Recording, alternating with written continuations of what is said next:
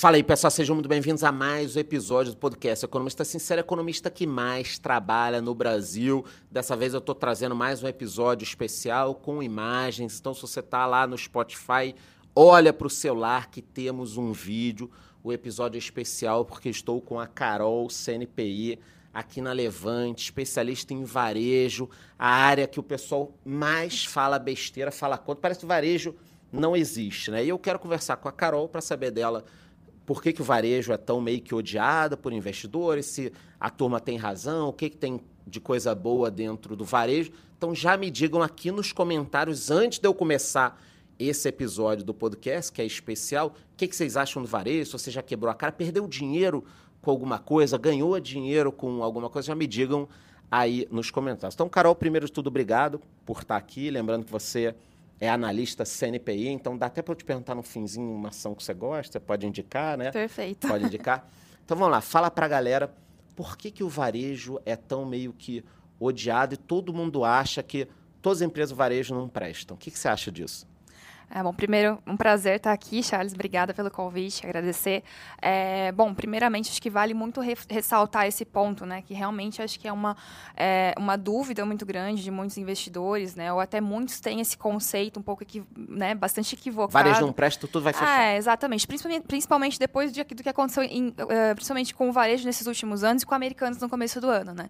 Então, o investidor olha e, e coloca tudo, basicamente, dentro de uma Como única se tudo caixa. Fosse americano, exatamente. Então, tudo é tudo tudo, olha tudo, a Americanas derreteu, Americanas teve um rombo, um risco muito grande, é, é varejo, então varejo eu não invisto mais, né? Então acho que vale bastante é, a gente reforçar esse ponto que varejo, ele não é uma coisa só, né? Então existem vários segmentos ali dentro do varejo, como varejo alimentar, tem varejo de vestuário, a gente tem também... É, é Perfeito. Joia. Exato, né? Tem pet, joia, a gente também tem o segmento alta renda, a gente tem o segmento uh, e-commerce, que, que, foi que é bastante alta renda? pesado. Joia, por exemplo? Isso, alta renda, hoje não só joia, também está espalhado ali um pouco em vestuário, né? Principalmente Arezo, Soma, a gente estão posicionado um pouco mais como alta renda, que Eu tem um compro público muito na mais reserva. aberto. Reserva tem ações, a Arezo, não é isso? Arezo, Ah, perfeito. pra mim é alta renda, porque é caro, né? Mas é uma roupa boa exato. também, eu gosto. Tem um tá? ticket mais alto, né? Então, geralmente, o que a gente considera como varejo de alta renda são empresas que normalmente são mais resilientes, né? Geralmente são empresas que são líderes ali do seu segmento, né? Então,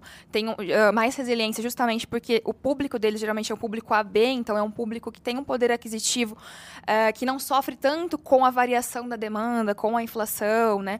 Com taxa de juros alta, como outras empresas como uma Renner, por exemplo, uma C&A acaba sofrendo um pouco mais, né? E, e só é, é a primeira vez que a gente grava, o pessoal reclama muito que eu interrompo as pessoas. Não é que eu interrompo, é que às vezes eu tenho que pontuar um negócio no meio. Lógico, um bate-bola. Isso. É que você falou da Renner e C&A, e eu falo muito aqui no podcast sobre a penetração da Shein, da Shopee e tal.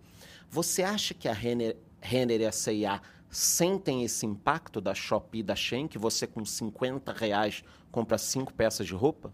Sim, eu acho que principalmente Renner sofreu muito com isso esse ano. É, tanto, é que assim, se a gente for comparar esse ano, né, desempenho assim de Renner, que foi meio que a queridinha do, do, varejo, do segmento de vestuário por muito tempo. E C&A, a gente vê uma diferença gritante, né? C&A não, não, não era muito queridinha, mas a C&A teve uma performance, assim, gigantesca, de, né, de mais de, de, de 100% só esse ano, né? Então, acho que vale pontuar algumas coisas, que principalmente o varejo de vestuário, ele tem também é, um risco é, a mais, digamos assim, porque tem a questão de coleções, né? Então, tem a coleção verão, a coleção Serrar uma coleção ferrou, né? Perfeito, né? E é difícil acertar uma coleção, é, né? Por exemplo, a Renner esse ano foi bastante penalizada ali, né, no segundo trimestre, porque o segundo trimestre é um, segu é um trimestre muito importante para o varejo de vestuário. Porque geralmente eles vendem o quê? Itens de inverno, que são produtos que são mais caros. Então tem um ticket mais alto, né? Então isso impulsiona muito o faturamento dela. Só que se você erra uma coleção ali, você também acaba sendo muito penalizado. Urso tempo, tipo, ah, o cara se preparou para o inverno, aí calor no inverno, fudeu, o cara não, não vende, né? Foi o que aconteceu esse ano, né? A gente, por exemplo, ano passado, a gente teve um inverno rigoroso, né? Tanto que essas vendas do inverno se estenderam do segundo para o terceiro tri, que foi muito positivo para o varejo de vestuário de modo geral. Mas esse ano, a Renner se preparou basicamente pensando no ano passado. Só que a gente não teve basicamente inverno esse ano, né? A gente teve temperaturas bem acima do, do convencional. Então isso impactou bastante a receita dela. Porque quando você é, acaba tendo né, uma coleção ali que você erra, que você não tem uma boa aceitação, o que, que acontece? Você tem que fazer muita remarcação, você tem que fazer muito desconto para você limpar aquele estoque, né? Então isso acaba impactando bastante a margem bruta da companhia, impacta a rentabilidade, enfim. É, a, a, última linha ali do, do balanço no, na última linha. Então isso é, é um ponto sensível também para o varejo de vestuário, né? Então acho que é um ponto que vale considerar. E nesse sentido, vale também aproveitar é, e falar, né? É, que, por exemplo, a CIA, nesses últimos anos, investiu muito em tecnologia, a Renner também investiu, mas acho que um ponto interessante é que a tecnologia da CIA permitiu com que ela tivesse uma maior flexibilidade, tem permitido, né, com que ela tenha uma maior flexibilidade de estar tá trazendo as coleções e estar tá, é, fazendo essas contratando essas coleções ao longo da temporada, né? Então isso é muito positivo porque a empresa, se ela sente que aquela coleção não está indo bem, ela não tem uma coleção inteira contratada. Tipo, ela já. não faz uma coleção para o inverno inteiro, ela vai Perfeito. quebrando. É o fast fashion mais fast ainda, é isso? Exatamente. Que é o que a Renner tá, ela já vinha implementando isso também, né? Mas acho que agora que isso deve ser sentido um pouco mais, deve fazer um pouco mais de efeito e até essa questão, né, ao longo do ano, né, de isenção de imposto para para as gringas, né? Como a Shein, no caso. Você acha que esse imposto. Porque eu falei num episódio recente que as vendas caíram 57% da Shein e da Shopee por causa dos impostos e tal. Será que as empresas nacionais podem se recuperar um pouquinho ou você acha que não? Eu acho que sim. Eu acho que é um ponto é, positivo, né? Eu acho que por mais que, de fato, realmente a gente observou que a Shein, por exemplo, e outras empresas é, gringas, né? Que, por exemplo, Shopee também, que não é diretamente vestuário, mas Shopee, enfim, as empresas gringas caíram muito no gosto do consumidor brasileiro. É, eu acho que acho que antigamente as pessoas tinham um pouco mais de medo de comprar, acho que eles perderam esse medo e têm comprado muito, até com um ticket bem mais baixo, né? Eu acho que essa questão deve ser um ponto mais, um pouco mais favorável para elas, porque de repente você acaba pagando muito imposto ali, mesmo que não seja tanto assim, às vezes pode ser que encareça o produto a ponto do consumidor pensar, não vai valer a pena eu comprar, então vale a pena eu comprar aqui numa Renner, né?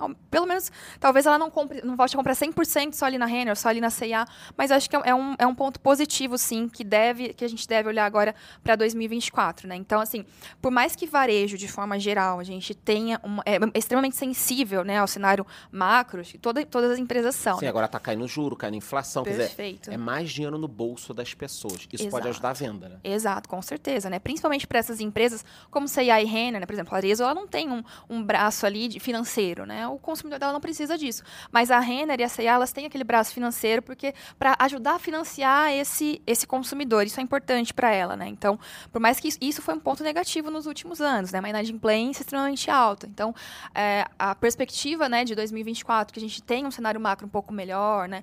Com os juros agora caindo, né? Por mais que a gente não tenha um efeito imediato, já deve contribuir bastante aí para as vendas dela. Inclusive essa tecnologia que a gente viu também que a, a Renner tem implementado deve também surtir efeito, ajudar, contribuir nas, nessas coleções para que ela consiga também ter essa flexibilidade, né, ao longo tá. da temporada. Então vamos lá. Você falou um pouquinho em geral, porque as pessoas não gostam. A gente falou de Shein, Shopee. Para o episódio não ficar muito longo, o que, que eu vou te pedir?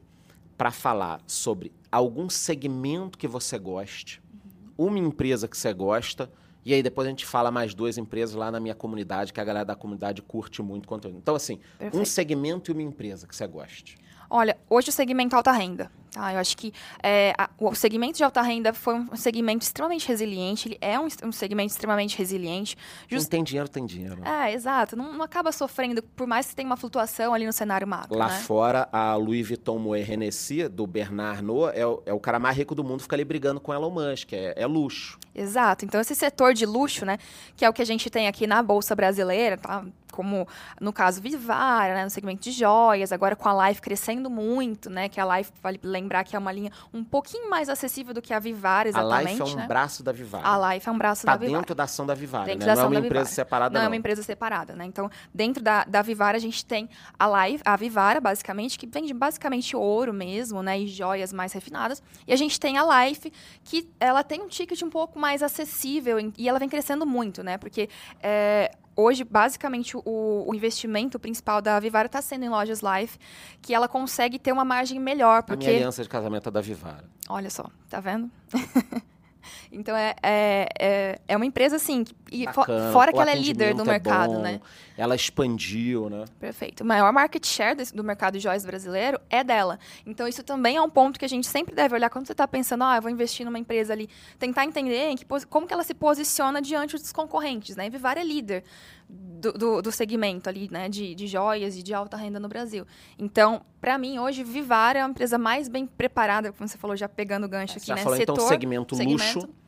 E, não é luxo, você chama de alta renda. Alta renda. Tá. Perfeito. E de empresa Vivara. Vivara. Você acha que tem upside, tá, tem, a ação está valendo a pena? Sim, principalmente recentemente, né, eles passaram uh, o novo Garden Side Lojas para 2024, que veio inclusive acima do que o mercado estava esperando. Então, com esse ajuste de número de lojas, principalmente em lojas Life, né, que ela contribui muito para o crescimento de margem da Vivara, porque ela tem mais itens de prata, né?